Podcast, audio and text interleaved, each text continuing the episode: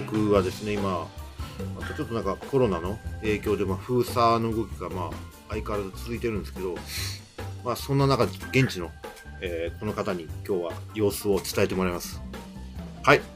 小太郎さん、おね、よろしくお願いします。あ、どうもお久しぶりです。熊太郎です。よろしくお願いします。はい、どうもこんにちは。はい。あの今、どんな状況ですか？今、中国の状況えっ、と、中国の武漢の状況なんですけれども、は。はえっ、と、ちょうどあの3月の終わりに、まあ、上海の閉鎖っていうところもありまして、ええまあ、あの影響があるのかもしれないんですけれどい。も、は結局、あの、オミクロン株がですい。ね、うん。えっと、まあ、結構、えっと、感染力がひ非常に強いとええいうことで、早くその感染者っていうのをはいあぶり出すことが重要であるという今、政策に武漢はなっています。なるほど。何をしたかって言いますと、はい。えっと、なんていうんですかね、交通、公共機関、はい例えば、えっと、地下鉄とか、はい。公共バスとか、うんで、あと、大きいデパートですね。はいはいはいそこで、なんと48時間以内のうん陰性証明を出しなさいとはい。入店するのに。いうことになりました。はで具体的にはですね、あの、はいまあ、日本でも報道あると思うんですけれども、え健康カード、ジェンカンマってこっちでは言い方あるんですけれども、うんうんうんそこにですね、ちょっと外国人用と日本、あの、中国人用で違うんですけれども、はい中国人用の方には、まあ、いつ受けて、うん。この人は陰性でした。うんで、もう今何時間以内に、えっと、陰性証明出てますよっていうのがうん。出てます。うん。うん。で、今ちょっとカルロスさんだけにお見せしますけど、これがまあはい健康カードってやつですね。あの、でスマホのアプリですね。スマホのアプリですね。はいでに外国人の場合はですね、はいいまあ、いつ、えっと検査結果が出て、うんまあ、この人は陰性ですっていうのがあるんですけれども、はいまあ、中国人の場合には、ここがですね、うんうんまあ、色が緑色になって48時間以内にはい。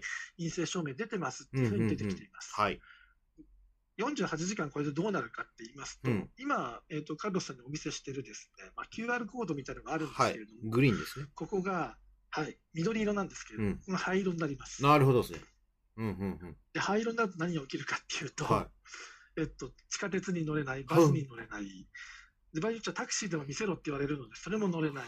で大型で、大きいデパートにも行けない、なるほど。なので、もうすぐにでも PCR 検査を受けてくださいっていう状態になってます。しかし、そんなことやってたら、その、経済って回っていかないですよね。まあ、そうなんですけれども、えやっぱりですね、まあ、それあのそんなんだと、普通にですね、今までだったら病院とか行かないうんと PCR 検査できなかったんうですけれども、。んうん。最近は出張 PCR 検査っていうのが、うんまあ、どこ、街の至るところでありまして、本当に。なんて言えばいいんです？か、まあ、尺よくあの尺単位って言はいはいい方をします。えけれども、えまあ、日本でいうと、まあ、町内会だと思っていただければ結構、はい。そこでですね、えまあ、2日に一遍ぐらいのペースで PCR 検査会場ができるんですよ。で、まあ、いわゆるその尺のですね、ええ。まあ、係員の人がえ防護服を着てですえ。ね、はい。やるんですね。はい。で、まあ、前はですね、ちょっともらい事故とかあるのが嫌だなと思って、うん街の他のエリアで受けるってのはちょっとためらっていたんですけど、ええ。やっぱ48時間以内っていうタイマーが常にこう、あるような状態で生きなきゃいけないので、確かに確かに。私の場合はあのほぼ毎日ですね、はいどっかで受けているとマジっすか？毎状日況にしてます。あの鼻に突っ込まれるわけで、喉に突っ込まれるだけなので、綿棒ですね。なので、まあ、うん、もらい事故の危険っていうのはあるんですけれども、あのなんていうんですかね、まあ、受けておいた方がベターでしょうまあまあまあ、ということで確かにね。うんで今のところ、武漢でもですね、まあええ。小さいロックダウンっていうのはあるらしいんですけど、ええ。目に見えて広がってるわけではないんで、なるほどですね。まあ、どこで今受けてもいいのかなっていう気持ちでやっています。要。するに、尺単位だと、まあ、多少その、封鎖的なことあるかもしれないけどってことですね、武漢では。まあ、それに変な話ですけど、うん。100単位でやってるということは、うん。そのマンションで一人でもですね、うん。あの陽性者が出たら、その建物もうその場で全部ロックダウンするので、まあ、大して変わんないかなっていうすところです、ね。ごいよな、でも。いやー、で結も、構ですね、ええ。でなんでこんな効率的にできるの？かな、うん、うん、うんだって考えてみれば、あの武漢って1200万人いるわけですよ。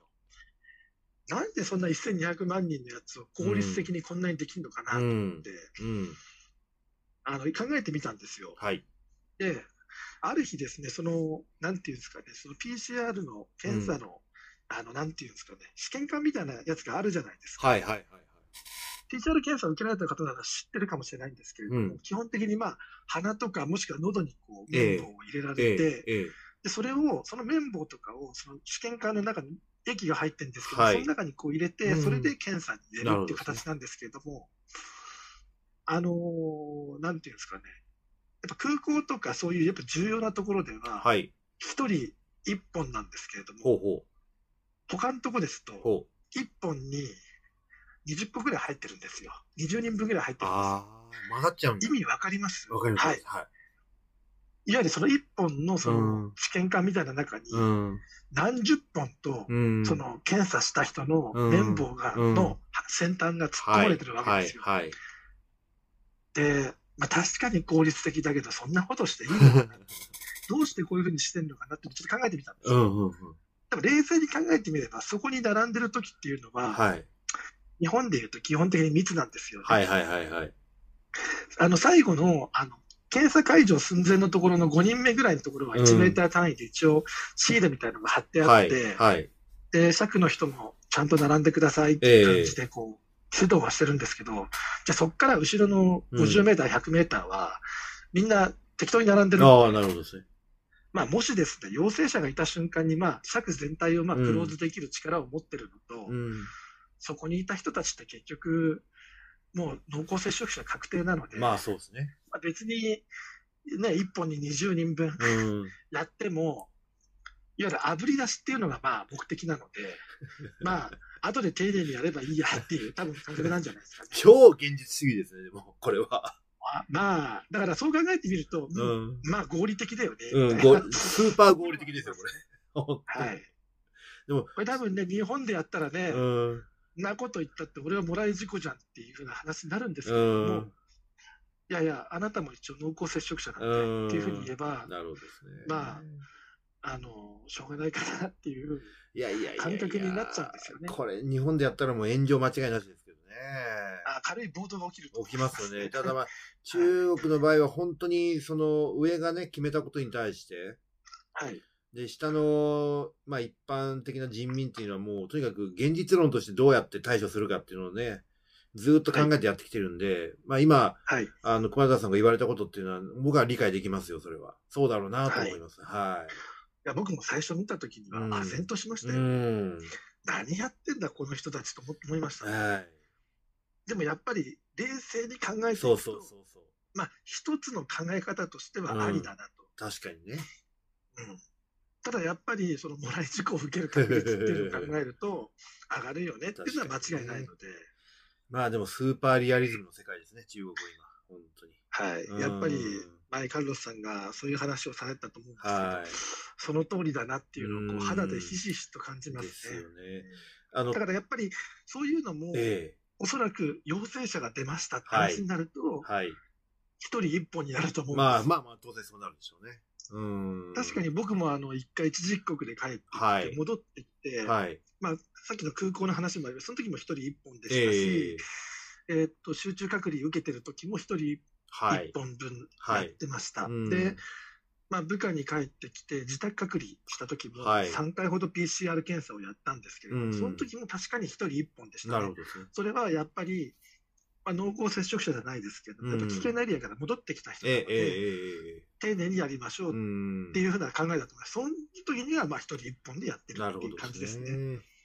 いやいや、まあ、しかしま。あまあ、とは、まあ、今、まあ、制度があるのでうん、仕方なく、まあ、受けてるんですけど、うん。とはいえ、無料なのいや、まあ、で、そう、それがまあ、ねいいっちゃいいかなと思ってます。いや、これ有料だったら誰も受けないですよね、そりあの、日本で、あの、ね、よく話聞くと、ゃ。はい。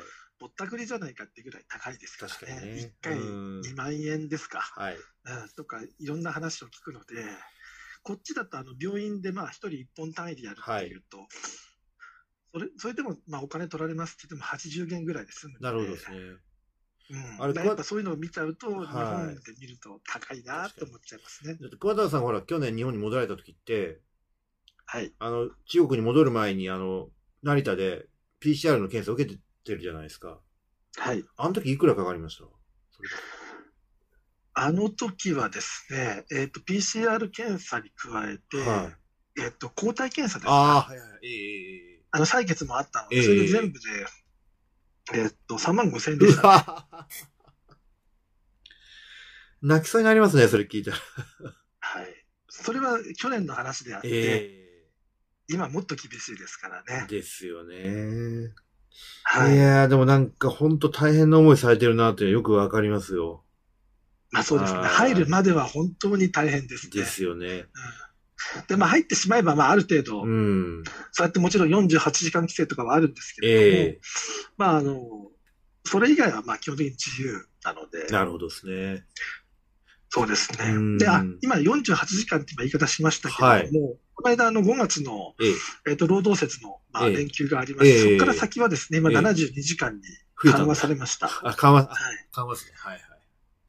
ただ緩和されちゃうとですね、今度そうんの尺単位でやる、あの、PCR 検査会場、うん。やっぱ頻度が下がってくるので、ああ、なるほど、なるほど。はい。そこが逆にちょっと不安だなと思いああ、ます。受け、受けたい時に受けられなくなっちゃう。やばい、72時間もうすぐ来る、どうしようって言ああ、ってられないと、はいはいはいはい。次の日の朝になっちゃうと、うん。何もできなくなる可能性がやっぱあるので、確かにですね。それがやっぱちょっと不安だなと思ってます。要するに陰性証明っていうのが、まあ、中国内の移動の、まあ、パスポート代わりになってるってことですよね。はい。うーん。そうなんですよ。そういうことですで、ね。いわゆるなんて、街を動くのにも大変なのうで、ん。ショーをまたぐってなると、このそのショーのルールっていうのがまたあるわけですよ。ああ、なるほどですね。うんだからショーショーを動くのが大変なんですよね。だ例えば、出張で東京から大阪に行きますとか、はいはい東京から仙台に行きますっていう時うんに、あの、普通新幹線のところですね、はい。あなたは陰性証明持ってますかって言われるような感覚なんですよ。なるほど、なるほど。はいはいで、多分受けてませんって言う言うとするじゃないはい。ですか。うん。何が起きるかっていうと、うんその横にテントがあっては、じゃあここで受けてってくださいと。で、受けて、あの、場合によっちゃ陰性が出るまで動かないでくださいって言われる可能性もあります。ああ、なるほどですねで、。また、今可能性って言ったのは、ええ。人によるんですよ。ははは。全部小次第なんですよね。そっか。なるほどな。それでも、、低リスクのところでもですね、ええ実は2段階ありまして、うん1段階目はそのショーで一人も出てない状態っていうのと、はい。2段階目が、実はそのショーの中で小さいロックダウンがある場合ってほいううのは、ほうほうほうほういわゆる、まあ小さいロックダウンってその小さいエリアで中リスクがある場合っていうのは、はい、はい。その健康コードがうん。緑から黄色に変わらない代わりに、うん。下に正し書きのアスタリスクがつくんですよね。ほう、ほう。そのエリアで中リスクの場所があるので、ありますっていうふうな。正し書きが出るんですよなるほどですね。それが出るとやっぱちょっと警戒度上がるんですよ。あーなるほど。具体的に言うと何んですか、まあ24時間以内、あの、さっき言ったその入る前に48時間以内の陰性証明を見せてくださいっていうのと、うんうんその場で念のため PCR 検査をもう一回受けてくださいって言われうんん。るですよ。なるほどですね。いやー、なんか大変だな、しかし。はい。うーん。だから最近国もですね、やっぱさすがに考えてですね、ええその各アプリがあるんですけれども、そこであの、その、省と省を移動するときのうん。ルールですね。はい。入った場合何をしなきゃいけないうか、ん。あの、また戻ってきたときに何をしなきゃいけないのかっていうのがありますね。うん。まあ、具体的に言うと、その武漢の場合は、まあ当然中リスク、例えば上海から来たなんていう話になります。はい。まず問答無用で2週間隔離です。はい。で、低リスクの場合なんですけれども、はい。じゃあ上からいきますか、そのほ星マークがついてる、アスタリスクがついてる場合なんですけれども、まず48時間以内の陰性証明が必要で、うん。降りてすぐのところでまず PCR 検査を受けます。はい。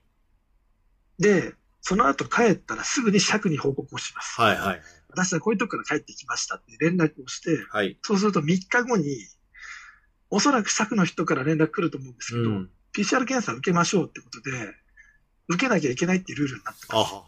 なるほど。で、最後がですね、そはいの低リスクで何も星がついてない場合には、はい。48時間以内の PCR 検査を事前に受けましょうっていうのと、おそらく降りてすぐのところに、はいあの、PCR 検査を受ける会場があるので、それを受けてくださいってういう。ん。考えられます？例えばね、あの、出張で大阪に行ったらね、大阪のところに PCR 会場があって、じゃあここではい、受けてくださいっていうふうに言われるんですよ。ありえないですね。ちょっと日本だ、日本で生活してると、ピンとこないと多分思うんですよね。いや、うん、想像できないし、日本でこんなことやったら本当にもう大炎上の暴動、暴動が起きますよ、これ。ええ、うん。あの、ちょっとね、次回お話聞きたいことがありまして、あの、はい、当然ね、とはいえ、あの、中国人民だって人間ですから、はい、やっぱり、こういう不便、まあ、不便ですよね。不便な中で、こう、みんな生活してるわけじゃないですか。はい、もっと言うと、あの、上海、今また、まだ封鎖ですけども、はい、まあ、上海の経済規模を考えるとね、はい、まあ、はっきり言って、まあ、現実的なことをやってると思えないんですけども、そうですね。はい。ちょっとね、はい、あのー、次回話してもらいたいのは、その、実際その中国の人民がどうやってこう、今この状況をしのいでるのか、あるいはまあどういうその、まあ、悲劇というか、まあいろいろあると思うんですけどもね。はい。あの、ちょっとその辺の話をね、あの、我々本当報道で伝わってこないんですよ、こういうのが。なので、ちょっと、ね、はい。もやっぱり漏れ聞こえてくる情報ではあるんですけども、はい、もうそれでも十分。次はちょっと上海関連の話を。はい、ちょっと話を聞かせてください。はい、と思ってます。はい、よろしくお願いいたします。はい。はい、ありがとうございます。はい、どうもありがとうございました。